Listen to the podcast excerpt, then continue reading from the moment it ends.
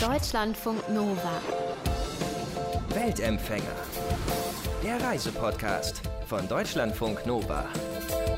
Wenn ich mir eine Buch- oder Filmfigur ausdenken müsste, die so ein richtiger Abenteurer sein sollte, dann würde ich wahrscheinlich an jemanden wie Adrian Rohnfelder denken. Adrian ist Fotograf, lebt im hessischen Bad Homburg und er reist seit mehr als zehn Jahren in die entlegensten Winkel der Erde, um Vulkane zu fotografieren. Und nicht einfach nur Vulkane, die irgendwie so still und ruhig da irgendwo stehen, sondern auch Vulkane, die gerade ausbrechen. Adrian Rohnfelder ist ein Lavajäger, kann man sagen. Adrian, du hast jetzt schon wirklich viele Vulkane fotografiert, die vor deinen Augen Lava gespuckt haben. Wie riecht so ein Vulkanausbruch? Ja, das mit dem Riechen ist schwierig, weil ähm, also häufig hat man diesen ganz typisch bekannten Schwefelgeruch. Das mhm. hat man ja wahrscheinlich häufiger schon gelesen und gehört. Das stinkt dann ziemlich bestialisch. Es hängt aber stark auch von der Zusammensetzung der Gase letztendlich ab, die da aus dem Vulkan rauskommen häufig, wenn ich näher rangehe, habe ich auch eine Atemschutzmaske auf, damit ich die giftigen Gase nicht einatme, aber dann rieche ich auch nicht so viel. Was ich immer ganz spannend finde, ist, wenn ich mal in so eine richtige Aschewolke reingerate. Das hat dann so einen sandig staubigen Geschmack ein bisschen, eigentlich fast sogar ein bisschen frisch, ja. Mhm. Also es sind unterschiedlichste Gerüche, ein bisschen gasig riecht es natürlich immer ein bisschen, also es ist vielfältig und ich sag mal selten so, dass ich sage, es riecht jetzt lecker und deswegen gehe ich nochmal hin. Hat man dann so Staubschichten und so alles, sieht man danach dann auch aus, als wäre man, keine Ahnung, unter Tage gewesen oder wie muss man sich das vorstellen? Ja, das ist auch ganz schlimm, dieser vulkanische Staub, der ist wirklich super fein und der kriecht in alle Ritzen. Ich zählte ja manchmal auch in solchen Gegenden. Ja. Wenn ich ja nach Hause komme, dann habe ich noch wochenlang, finde ich hier noch Staub und in jeder Kleidungsritze und durch den Reißverschluss geht das durch und ja, man sieht dann auch wirklich entsprechend aus. Ähm, ich finde das ja immer super. du sagst dann einfach, ja, das ist Vulkanstaub, ist ganz normal. Ja, das ist so ein bisschen, Kinder spielen ja auch gerne im Sandkasten und werden schmutzig. Das scheine ich mir irgendwie bewahrt zu haben. Und ähm, das Einzige ist, ist natürlich nicht wirklich gesund. Also ich glaube, den Vulkanstaub, den ich so eingeatmet habe, da brauche ich mir hier keine Feinstaubdiskussion mehr in irgendeiner Großstadt zu geben. Also mhm. Deswegen häufig auch mit Atemschutzmaske. Aber manchmal wird man da doch erwischt und gut, das gehört irgendwie auch dazu. Wie hört sich denn so ein Vulkanausbruch an? Das muss doch unglaublich laut sein, oder?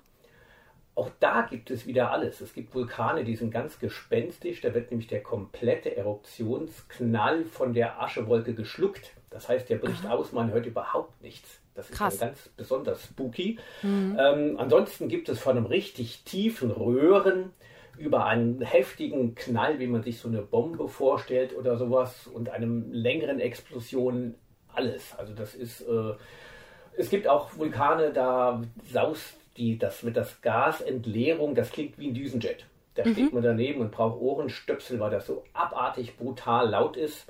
Ich wollte gerade sagen, da sind dir doch bestimmt auch, haben dir manchmal auch schon mal die Ohren geklingelt danach. Definitiv. Also da, das ist auch so, erschrickt man, weil es ist ja immer auch so, das, der Schall ist ja ein bisschen langsamer. Ja. Und äh, man sieht die Eruption und denkt, denkt und drückt auf den Auflöser und plötzlich kommt da so ein brutaler Knall hinterher, dass man nochmal so richtig zusammenzuckt. Ähm, manchmal dann auch noch gefolgt von der Eruptions, von der Druckwelle. Das ist, finde ich, teilweise noch heftiger, weil dann laute Geräusche ist man ja so ein bisschen vielleicht gewöhnt, ja. wenn mal wieder das Glas runterfällt oder sonst was passiert. Aber diese Eruptionswelle, das ist wie, als würde man so richtig heftig einmal geschubst werden. Und, äh, Fällt man dann auch richtig um? Also bist du auch schon umgefallen? So nah stehen wir nicht. Also das okay. ist ja das, das, das Gewaltige daran ist, ähm, das sind Vulkane, da kann man nicht wirklich nah ran. Da stehe ich dann in drei, vier Kilometer Entfernung, was ja schon deutliche Entfernung ist. Und trotzdem ist es wirklich noch so, dass man so ein Stückchen nach hinten bewegt wird. Und da okay. sich denken kann, okay, wenn ich jetzt direkt daneben stehe, dann würde ich wahrscheinlich wirklich wegfliegen. Ja, das würde voll. einfach mich weghauen. Dann. Und merkt man die, die Hitze? Ähm, also aus der Entfernung natürlich nicht. Ähm, es gibt Vulkane oder Hawaii ist sehr langsam fließende Lava oder einem Lavasee, der wird sich stationär, das ist wie ein See aus Wasser, nur mit Feuer. Da ist es dann die persönliche Hitzetoleranz, wie nah ich dran kann. Also in Äthiopien, Lavasee Ertale, haben wir 1200 Grad gemessen. Da, ja, dann kriecht man auf dem Boden, ja, dann kommt man vielleicht noch mal einen Meter weiter nach vorne aber es ist wirklich so, irgendwann hat man ein bisschen Buff und sowas auf, aber das Gefühl, das brennt einem die, die, das Gesicht weg oder auch die Kamera glüht irgendwann. Also Ich meine, ich bin zum Glück eher der heiße Typ und kann mit Kälte nichts so anfangen. Also komme ich vielleicht noch 50 Grad weiter als andere, aber irgendwann ist es einfach unerträglich. Man, das ist 1200 Grad sind einfach heiß. Ja. Ist das, also wenn man das so hört, ne? Es klingt unfassbar faszinierend, finde ich, aber es klingt auch, ist es gefährlich? Also wenn ich jetzt sage, es ist ungefährlich, ist es wahrscheinlich gelogen, weil es ist Natur. Und ja. Natur ist nicht berechenbar und bis heute hat man kein Instrument gefunden, Vulkanausbruch auf die Sekunde vorherzusagen. Ähm, insofern ja, aber es sieht bestimmt oder klingt gefährlicher, als es ist. Also ich bin immer mit einem Vulkanologen unterwegs, der die mhm. Vulkane auch alle kennt. Wir beobachten, bevor wir uns wirklich annähern, auch den, die, die Stärke der Eruption, haben natürlich die komplette Ausrüstung dabei. Und was für mich das Wichtigste ist, ähm, ich bin immer mit entsprechend Respekt und Demut unterwegs und äh, mit dem Ziel auch wieder nach Hause zu kommen hm. und macht dann vielleicht eher mal ein Foto nicht oder einen Schritt weiter nicht äh, aus Sicherheitsgründen. Also Sicherheit geht einfach immer vor. Das ja. ist ganz klar. Wie lange, also wenn du sagst, ihr beobachtet die Vulkane ja vorher auch, sind ja dann oft auch aktive Vulkane, die ja regelmäßig mal brodeln oder ausbrechen. Aber wie lange wartet man dann, bis man ja wirklich die Möglichkeit hat, das perfekte Foto zu machen? Also ich glaube, das längste, was ich hatte, war mal in Kamtschatka im Osten Russlands, so eine sibirische Halbinsel. Da waren wir am Toibatschik-Vulkan und da haben wir in der Tat, glaube ich, eineinhalb Tage lang gewartet mhm. und geschaut, weil er dann auch relativ hoch über den Kraterrand ausgeworfen hat. War ganz spannend, äh, die war ja in Russland und das war auch eine russische Gruppe unterwegs, die hat das jetzt gar nicht gestört. Die sind also gleich an den Kraterrand oder der Guide und hat sich sechs Kameras geschnappt und wirklich links und rechts flogen die Lavabomben. Er hat da fotografiert. Mhm. Aber gut, andere Länder, andere Sitten. Äh, wir haben gewartet, bis sich das Ganze ein bisschen beruhigt hat. Mhm. Und äh, nach eineinhalb Tagen haben wir gemerkt, okay, es passt, da können wir jetzt dran. Bei uns ist nur eine Lavabombe geflogen, die konnten wir gut beobachten. Ähm, und es gibt aber andere Vulkane, da sind wir einfach so weit weg, da weiß man von vornherein, es gibt eine Sicherheitszone, also innerhalb der Zone wird es immer mal wieder gefährlich. Außerhalb ist es dann ein Jahrhundert- oder Jahrtausendausbruch. Ähm, aber da ist eben die Wahrscheinlichkeit, denke ich, höher, dass ich hier auf, auf der Autobahn einen Unfall habe, als dass ich jetzt wirklich beim Jahrtausendausbruch an dem Vulkan stehe. Es gibt ja sehr, sehr viele Dinge, die man fotografieren kann, die auch einfacher und vielleicht auch ungefährlicher zu erreichen sind. Warum fotografierst du ausgerechnet Vulkane? also angefangen hat das 2005, meine ich, war ich in Bolivien, Peru unterwegs und habe da in Peru den Vulkan El Misti gesehen, vorher noch nie viel mit beschäftigt und fand diese Kegelform faszinierend. Der mhm. war fast 6000 Meter hoch. Dann bin ich da irgendwie rauf, ohne wirklich Ahnung zu haben. Also der war damals nicht aktiv. Aber 6000 Meter ist natürlich schon ein Wort und ich fand das faszinierend, das, das Spüren dieser Urgewalt. Und das ist auch was, das mich fasziniert, weil wir stehen ja, also die Erde ist ja eigentlich eine Feuerkugel mit einer ganz dünnen Kruste von, weiß ich nicht, 50 Kilometern. Und äh, am Vulkan habe ich eben die Möglichkeit, in unsere Erde reinzuschauen. Ich nenne das mal den Blick in das Herz dieser Erde und auch zu sehen, wie es vor Milliarden Jahren mal ausgesehen hat. Mhm. Das macht für mich die Faszination aus, diese Urgewalt zu sehen und auch zu spüren, wie ich sie eben beschrieben habe. Mhm. Und ansonsten finde ich Feuer einfach fotogen. Ich finde Feuer toll. Ich mag auch Drachen, ja, feuerspeiende Drachen, alles, mhm. was damit zu tun hat. Und ich finde die Ästhetik, das ist, das klingt ja mal gefährlich, Naturgewalt oder wird auch gerade bei uns ja gefährlich gesehen. Aber es ist ja auch eine wunderbar faszinierende Schönheit. Ja, und die möchte ich halt festhalten und damit vielleicht auch ein kleines bisschen Werbung für die Vulkane machen, die ja hier und da, finde ich, ein bisschen zu schlecht wegkommen. Wenn ich das mal so formulieren kann. Mhm. Ja. ja. also ich glaube, man hört total, dass sich Vulkane super faszinierend. Ich finde sie auch faszinierend, aber es ist, wie du sagst, man hat einfach großen Respekt. Also immer, wenn man von Vulkanen hört, verbindet man das ja eher mit Gefahr, Tod im schlimmsten Fall. Ähm, das scheint bei dir ja auch wirklich anders zu sein. Welche Bedeutung würdest du sagen, haben Vulkane heute auch noch für, für den Menschen und für die Natur? Das stimmt bei uns. Man, Pompeji ist jedem ein Begriff und Vesuv. Und wenn er bei uns in den Medien, dann ist es ein großer Ausbruch mit möglichst Toten und Auswirkungen auf den Flugverkehr. Ähm, also zum einen sind Vulkane schon seit Anbeginn der Zeit wichtig für den Kreislauf der Erde, weil sie dafür sorgen, dass das CO2 in der Atmosphäre mehr oder weniger stabil bleibt. Hm. Sie stoßen es aus und beim Verwittern binden sie es wieder. Und Vulkane sind extrem fruchtbar. Also deswegen sind Vulkane eigentlich auch überhaupt gefährlich, weil immer wieder die Leute an den Vulkan ziehen, weil Vulkanasche sehr, sehr fruchtbar ist. Mhm. In Afrika, Papua-Neuguinea, Japan, überall sind Vulkane die Hänge hinauf besiedelt. Auch in Indonesien, Merapi-Vulkan, der bricht wirklich regelmäßig und groß aus, ohne Vorwarnung. Da kommt es immer wieder zu Todesfällen. Aber kaum ist der Ausbruch vorbei, ziehen die Leute wieder hin, weil es ist ein armes Land. Mhm. Und äh, dort braucht man sich eigentlich, ja, da wächst alles und man muss nur kurz mal aufstehen, kann sich wieder ein bisschen Gemüse, Obst, was auch da wächst, pflücken. Ja. Und insofern ähm, haben sie da auch eine sehr große Bedeutung, weil sie eben ja, sehr viel Leben spenden und nicht eben nur Leben nehmen. Es ist der natürliche Kreislauf, der die Erde einfach hat, Leben und Tod. Und das ist am Vulkan beides vorhanden. Ja, und liegt halt sehr, sehr nah dann aneinander, ne? Also so. Genau, wie eigentlich immer. Also ich glaube, das ist auch, was wir in unserer westlichen Welt so ein bisschen vielleicht auch verloren haben, dass zum Leben der Tod auch dazugehört. Und das Interessante ist, dass gerade bei solchen Völkern ist das normal. Die leben mit dem Vulkan, die kennen sicherlich alle jemanden vielleicht oder schon mal gehört, der davon gestorben ist. Aber da ist der Tod noch was Natürlicheres als bei uns, wo er eigentlich gar nicht so greifbar ist. Du hast bei deinen Reisen, also du warst unglaublich viel unterwegs, hast aktive und auch nicht aktive Vulkane fotografiert, hast ganz viele Länder, Kulturen kennengelernt, warst ja in der Antarktis, Kamtschatka, Papua-Neuguinea, Iran, Tansania, Indonesien, ganz, ganz viele Länder. Wie bereitest du dich dann auf solche Touren zu den Vulkanen vor? Also die sind ja auch oft die höchsten Berge dann in den jeweiligen Ländern. Da steigt man ja nicht einfach mal als Nicht-Bergsteiger einfach mal eben rauf. Nein, also ich habe ja die letzten zwei Jahre die Volcanic Seven Summits gemacht, also wirklich mhm. den höchsten Vulkan je Kontinent. Die sind 5.000, 6.000 Meter hoch. Ähm, die sind jedoch nicht aktiv. Da habe ich, ja, ich trainiere einfach extrem viel, weil ähm, ein normaler Vulkan ist fast sogar noch anstrengender, weil der Aschekegel ist in der Regel sehr, sehr steil. Und äh, Asche ist wie, vielleicht der ein oder andere schon mal einen Sandhaufen hochgelaufen oder in der mhm. Wüste. Man macht halt ein, zwei Schritte vorwärts, wieder einen Schritt zurück. Ja.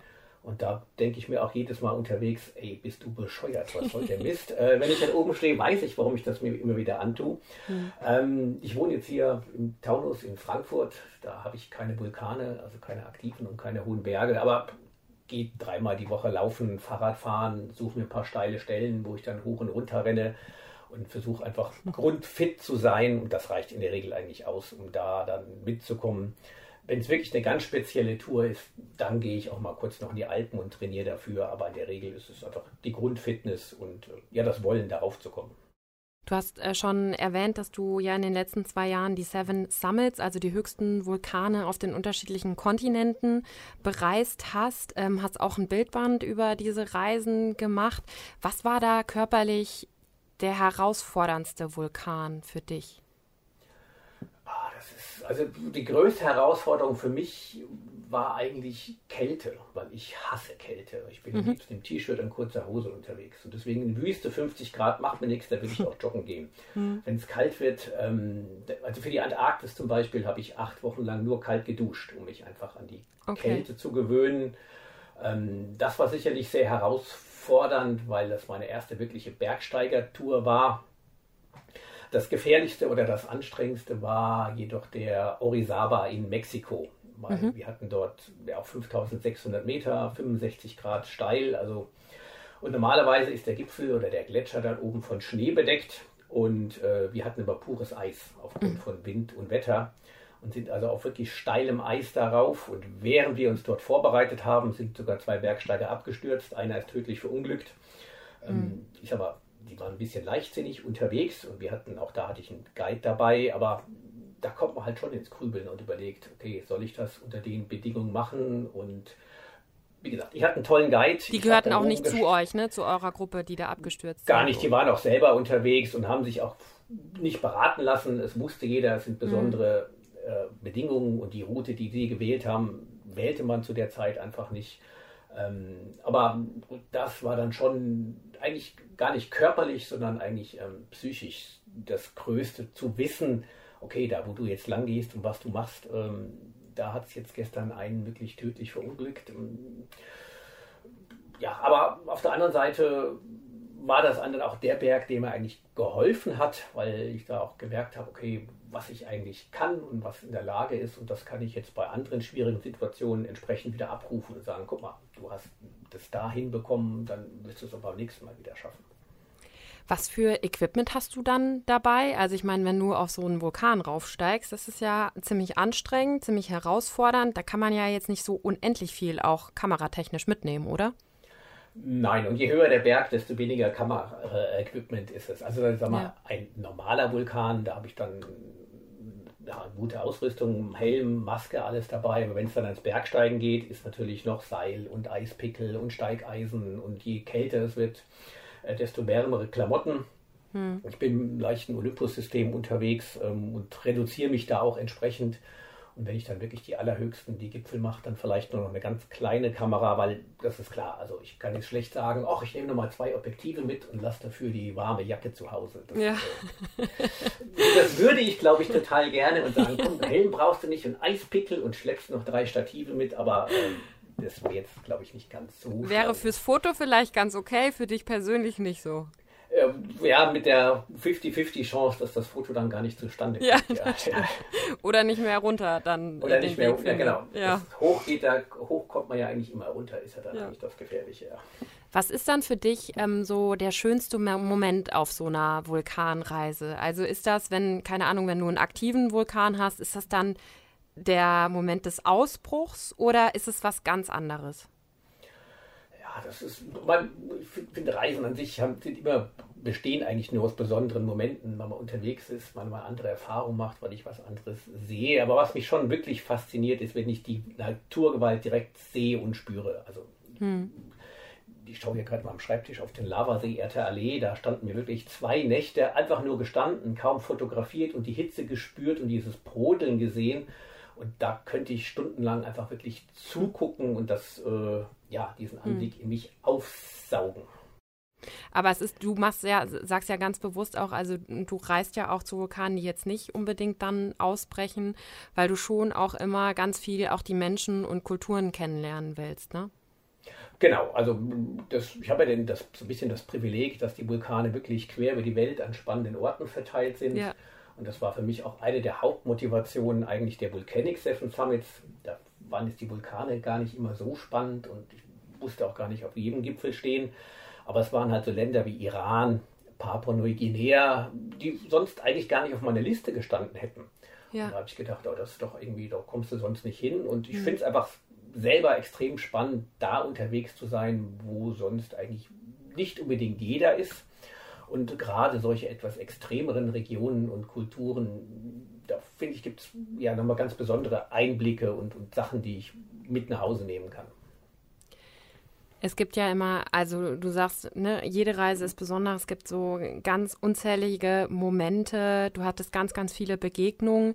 Gibt es so eine Begegnung, von der du immer erzählst oder an die du immer denken musst, so von so einer Vulkanreise, die dich wirklich ganz, ganz nachhaltig beeindruckt hat?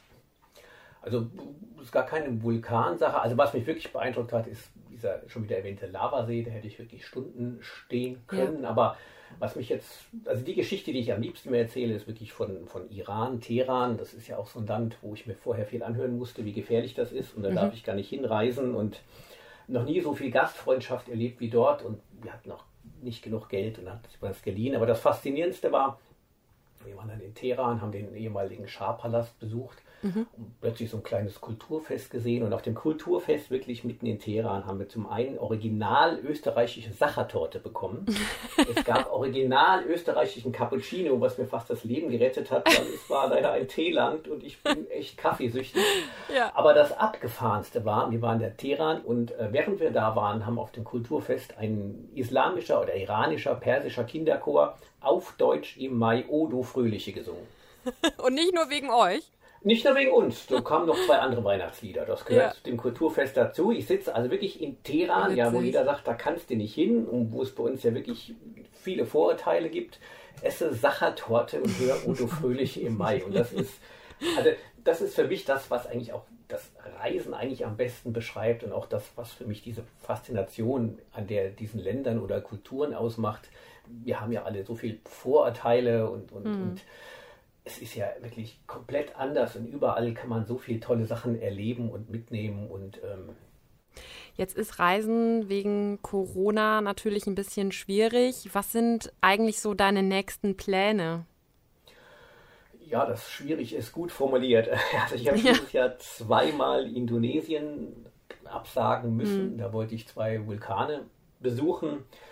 Ähm, ich würde unheimlich gerne jetzt zur Sonnenfinsternis nach Chile Mitte Dezember, mhm. weil die nämlich auch noch über einem aktiven Vulkan stattfindet. Oh.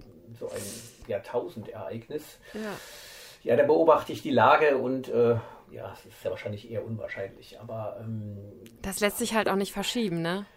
Das lässt, das ist das Problem. Alles ja. andere geht und die Vulkane, die ich bereise, sind meistens auch länger aktiv. Ich meine, das kommt nie wieder. Also da hm kann ich aber auch erst ein paar Tage vorher entscheiden, ob es einfach möglich und überhaupt irgendwie sinnvoll ist. Äh, ansonsten habe ich ganz viele List Länder auf meiner Liste. Ich meine, so einfache Dinge wie USA, die jetzt eigentlich auch nicht gehen. Hm. Es gibt in Venezuela eine Region, da hat es 200, über 200 Tage im Jahr Gewitter.